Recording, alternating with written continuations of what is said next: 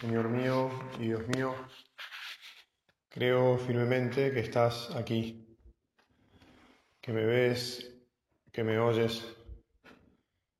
Te adoro con profunda reverencia. Te pido perdón de mis pecados y gracia para hacer con fruto este rato de oración. Madre mía Inmaculada, San José, mi Padre y Señor, Ángel de mi guarda, intercedan por mí. Anoche, cuando me iba a dormir, no sé por qué, pero me quedé mirando también las flores que, hay junto al sagrario. Estamos en el último día de la octava de Pascua, estamos en tiempo de alegría, de celebración. Las flores así lo manifiestan. Me llamó la atención eh, los lindos colores y tan variados que tienen estas flores. Y dije, mañana voy a empezar la meditación agradeciendo las flores. Y agradeciéndole también al que las cultiva, porque todo debe ser dicho. Nacho se ocupa de que haya rosas y haya dalias y que podamos o alguien pueda poner estas flores tan buenas en honor de, nuestro Señor y que de alguna manera, aunque seamos muy machos y, nos cueste reconocerlo, también nos alegran la vida, las flores. A veces nos parece nada, no importa, las mujeres ponen flores. Pero seamos normales y digámosle, Señor, queremos manifestarte nuestra alegría también con estas flores. Cuando me pasaron el tema del retiro que me tocaba predicar esta mañana, dije, ¿será esto que, está bien? O, bueno, bien está seguro, ¿no? Pero, eh, porque me dije, el tema es, el misterio pascual los amó hasta el extremo. Contemplar y vivir la pasión del Señor. Claro, habitualmente para estas fechas todavía estamos eh, en, el final de la cuaresma o está llegando la Semana Santa.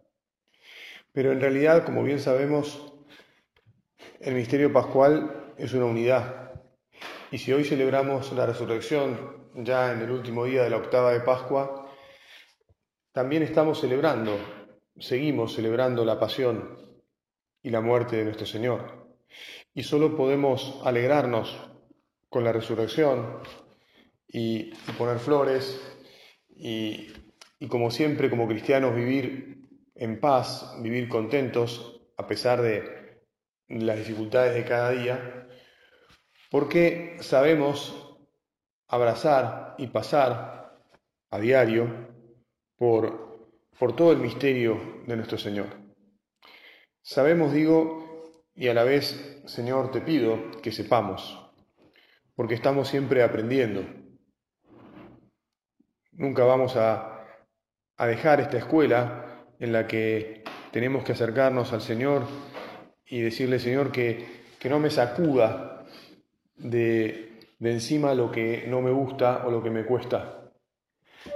Que no, que no quiera esquivar el bulto a las cosas más complicadas que, hay en, en nuestra vida en la vida de todos los hombres, que además las hay no por culpa tuya, mi Dios y Dios nuestro, sino por culpa nuestra. No sabemos bien cómo es la asignación final de las culpas, ¿verdad? Y a veces uno podría enojarse con nuestros primeros padres porque eh, metieron la pata y, nos sacaron de ese lugar maravilloso en el que Dios nos había puesto me atrevo yo a decirte, preguntémonos si nosotros hubiéramos sido nuestros primeros padres, ¿qué garantía dábamos de que no íbamos a hacer lo mismo? Y humildemente tendremos todos que reconocer, mira, yo peco todos los días y, y todos los días desconfío del Señor, porque al final todo pecado es creer que yo sé más que Él o que puedo arreglar las cosas mejor que Él. La mostaza se nos sube a la cabeza, ¿no? Digo, la mostaza de, de la maravilla que Dios ha puesto en nuestra inteligencia, en nuestra voluntad, lo poderoso que ha hecho Él, nos ha hecho Él. Pero se nos sube y, al final le damos la espalda, nos la creemos, aunque sea por un ratito, por, por un instante, tomamos una decisión que, hubiera, nos hubiera, como Adán y Eva, nos hubiera sacado del paraíso. Y entonces, más que pensar en las culpas, Jesús, te pedimos perdón por ellas, lo que tenemos que pensar es en el amor de Jesús, que nos amó hasta el fin. Que nos amó hasta el fin y entonces lo celebramos, pero a la vez no lo podemos soltar. Celebramos ese amor y el poder de ese amor que resucita y que vence a la muerte, pero porque nos atrevemos, que nos atrevamos, Jesús, y yo te quiero decir, me atrevo, y, los que me escuchan pienso que también te lo dicen, nos atrevemos a abrazarnos a, la cruz. Incluso cuando sabemos que a veces no lo hacemos, porque a veces somos como Pedro, como Santiago y como Juan que se durmieron en el huerto. Y Jesús les tuvo que venir a decir por tres veces, Simón, duermes. ¿Cuántas veces, en vez de unirnos a Jesús que está rezando, que está transpirando sangre, eh, decidimos correr detrás de la última cosa tan importante que nos parece que tenemos que hacer y, dejamos de, de, acudir a nuestra oración, dejamos de acudir a nuestro Señor. Perdón, Señor. No es algo tan grave, ¿no? Uno podría pensar, bueno, mirá, el Señor sabe que yo estaba trabajando por Él. Al final lo que hice fue ocuparme de una persona. ¿Acaso no es el mandamiento que Él nos ha dado? Sí, todos lo sabemos y alguna vez puede pasar y demás. Pero también sabemos que si seguimos corriendo siempre y postergando nuestros encuentros más íntimos con Él, nos quedamos sin amor. Como cualquier pareja que por correr mucho detrás del trabajo él y ella, o o correr mucho detrás de las cosas de los hijos o de las cosas de sus padres este, o, de quien sea, si se olvidasen de ocuparse el uno del otro y de tratarse con cariño, llegaría un momento en el que estarían mirándose como desconocidos. Y, y, esa, misma, esa misma pareja, ese mismo estar el uno al lado del otro, estaría a punto de partirse, de resquebrajarse, de, mira, ya no, en realidad te desconozco, o ya en realidad hace rato que no voy hacia vos en exclusiva y por lo tanto no te quiero, o por lo menos no te quiero como debería quererte. Por eso estas palabras nos amó hasta el extremo, son tan fuertes. Jesús, que te sepamos querer hasta el extremo, concédenos este don de amarte hasta el final. Concédenos este, este don, además, en lo diario, ¿verdad? No porque tengamos que hacer alguna patriada con relativa frecuencia y entonces podamos volver a casa eh, o, digo, o pensar dentro de nosotros, hoy, la verdad es que hoy, qué sacrificio que hice, qué bien que estuve, cómo la rompí. Sabemos, por los años que todos tenemos, que algunos son pocos realmente, este, nuestros juniors, y otros ya somos muchos, ¿no? Pero que no es tan habitual, ni es lo normal, que hagamos cosas que uno dice, wow. A mí siempre me impresiona este, los cuentos de, Javier que se rompió el alma para terminar este, toda la obra medio inconclusa o que tanto dificultades tuvo de, hacer esta casa y al poquito tiempo le dijeron, bueno, y ahora andate. Y dice, bueno, justo había que disfrutarla. Bueno, muy bien. No hay muchas veces en las que nos toca hacer algo eh, que nos cuesta mucho, que le tenemos que poner mucho, mucho empeño, mucho trabajo, mucho cariño, mucho olvido de sí, mucho todo, lo habitual está en que le digamos al Señor, bueno, a ver, hoy y a los demás, hoy estuve, estuve hoy, y a veces incluso nos quedará el gusto en el examen de la noche de decir, bueno, sí, estuve, casi estuve rutinariamente. Y el Señor se va a contentar mucho, no porque se va a contentar, sino que se va a poner muy contento si esa noche somos capaces de decirle, bueno Señor, convertí mi rutina de hoy eh, en un haberte amado hasta el extremo, porque estuve, no sé si puse todo mi, mi cariño en cada cosa en la que estuve, pero estuve. Y bueno, sigo acá, Señor, convertido en cariño. Y qué bueno, ¿verdad? Que, que lo, lo, de, lo de cada día, lo que ya pasó muchas veces, lo que incluso me alegró o me enojó tantas veces. Porque todos tenemos el día y el día, ¿no?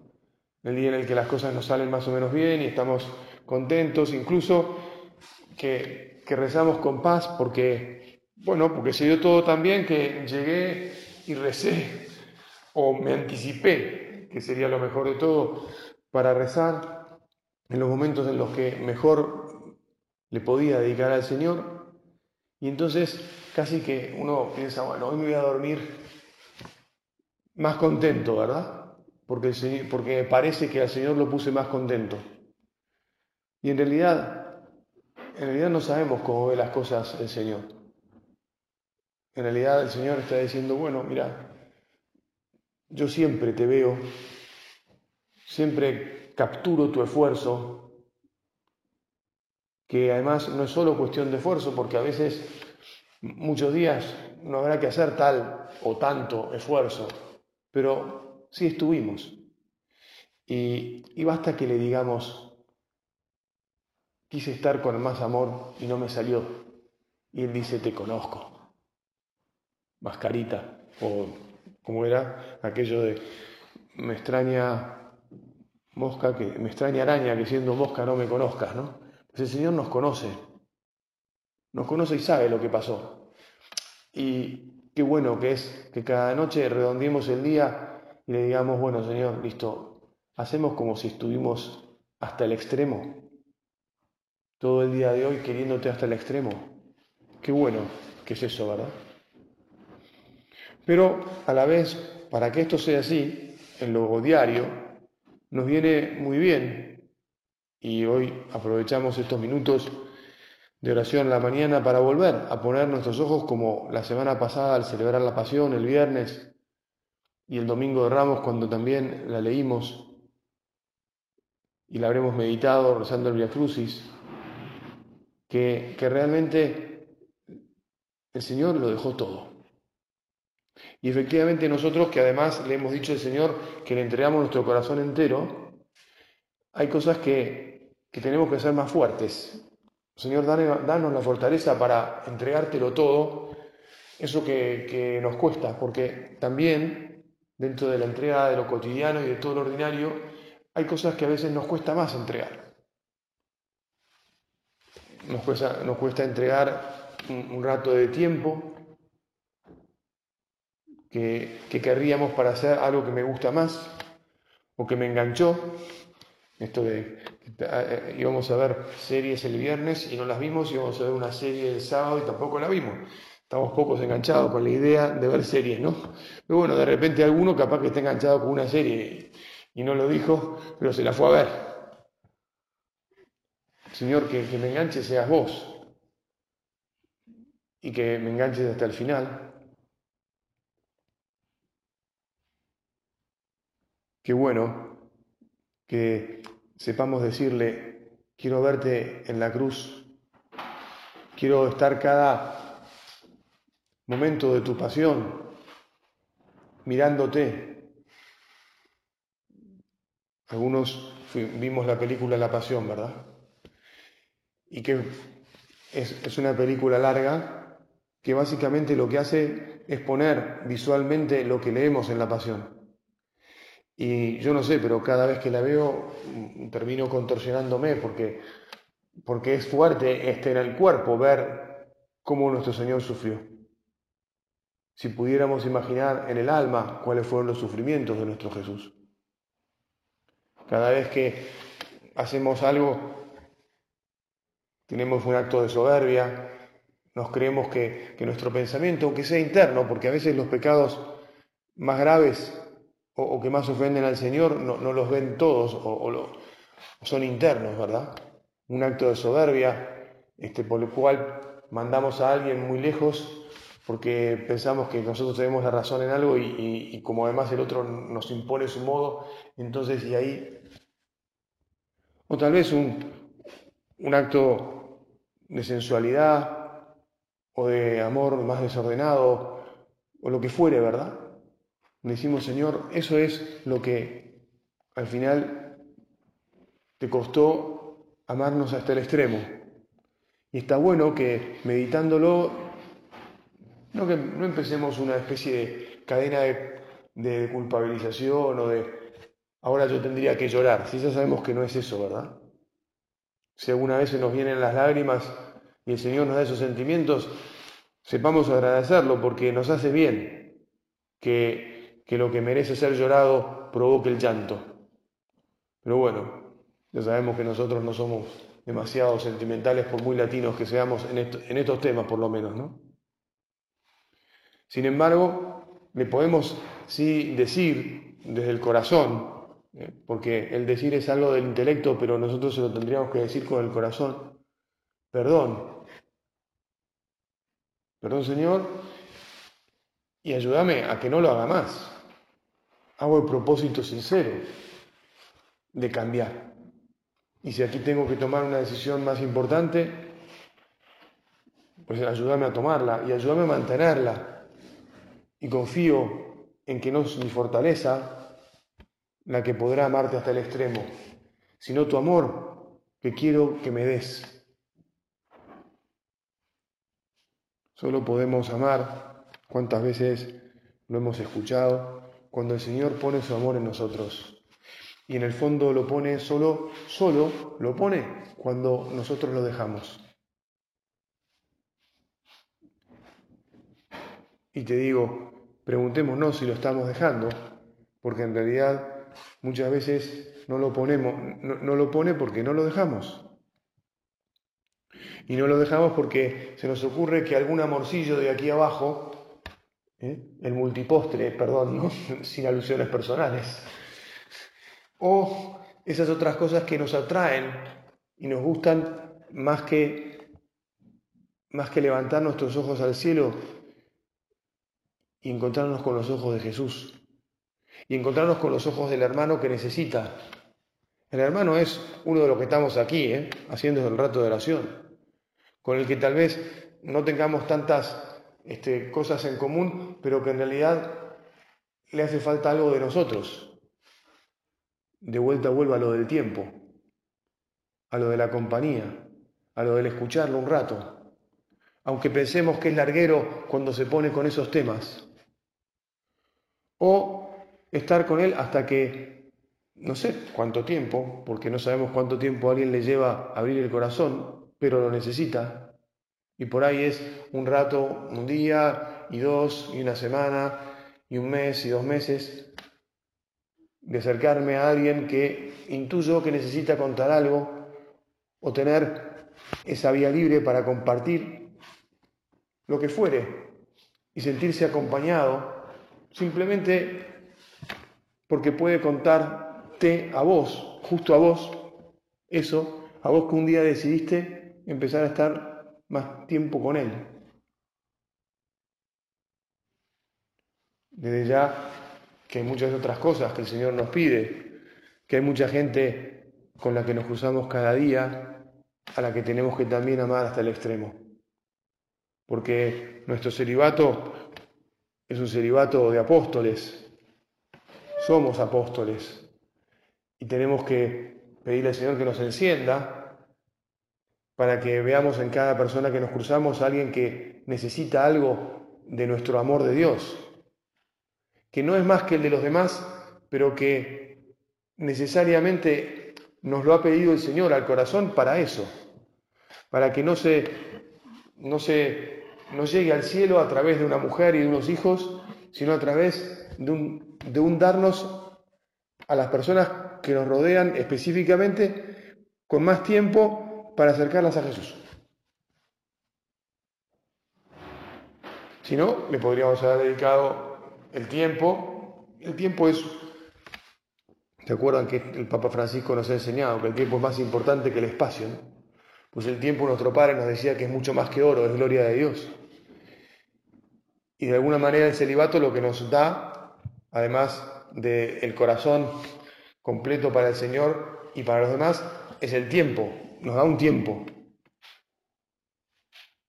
Por eso también tenemos que tener cuidado y es amar hasta el extremo, el saber limitar a veces el esfuerzo, el tiempo que le dedicamos a cosas que, que nos gustan, que están muy bien, pero que por ahí no son las que el Señor nos pide. No sé, bueno, no quiero volver sobre el tema de, vamos, no voy a volver. Este, pensemos en algún hobby o en alguna cosa buena que está bien que además la tengamos porque somos seres humanos normales y tengamos que tenerlos. Pero ojo, si esas cosas tan buenas que nos hacen normales como los demás y de las que podremos hablar y compartir con todos, nos robaran el amar hasta el extremo de Jesús, que es el ir a buscar a cada ser humano en nuestra vida que necesita de, nuestro, de nuestra entrega. A esa persona que cruzamos, compañero de trabajo o amigo de la infancia, o que tal vez no la cruzamos tanto, pero que si tuviéramos ojos, los ojos de Jesús para, para mirar cómo se mueve, nos daríamos cuenta que, epa, a este le hace falta, le hace falta algo que yo sí tengo. Porque convengamos y le agradecemos, Jesús, que nosotros tenemos una porción del Señor bastante especial. Si no la descuidamos, tenemos un, tesoro muy grande para darle cada día con naturalidad, a veces sin esfuerzo y a veces con esfuerzo, para darle a los demás. Esta es como nuestra misión. Hemos sido comisionados por el Señor para este extremo. Que yo vea con tus ojos, Cristo mío, Jesús de mi alma, que vea con tus ojos rotos desde la cruz, con un ojo que estaría hinchado, todo lleno de sangre coagulada que habría corrido desde la corona de espinas, con un ojo que casi no vería nada, ¿verdad? Muchas veces yo me he preguntado cómo hizo Jesús. Bueno, lo hizo por el corazón, ¿no? Para distinguir si era realmente la Virgen la que estaba allí o era uno de los soldados. Porque ver, ver, así como nosotros nos estamos viendo ahora o levantamos la vista y vemos el sagrario, pero que veamos por el amor. Los ojos de Jesús ven por el amor. Señor, dame amor para ver lo que me pedís. Encendeme para que quiera a continuación de ver, de querer ver y ver, que quiera moverme.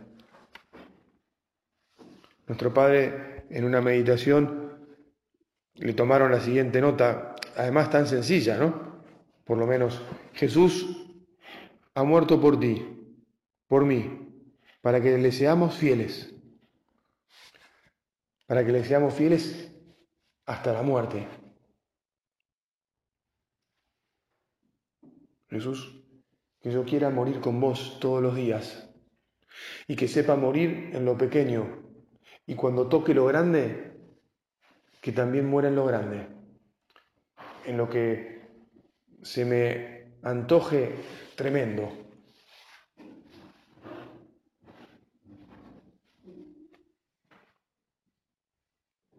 que te sepa mirar en la cruz, que te sepa mirar antes en la flagelación.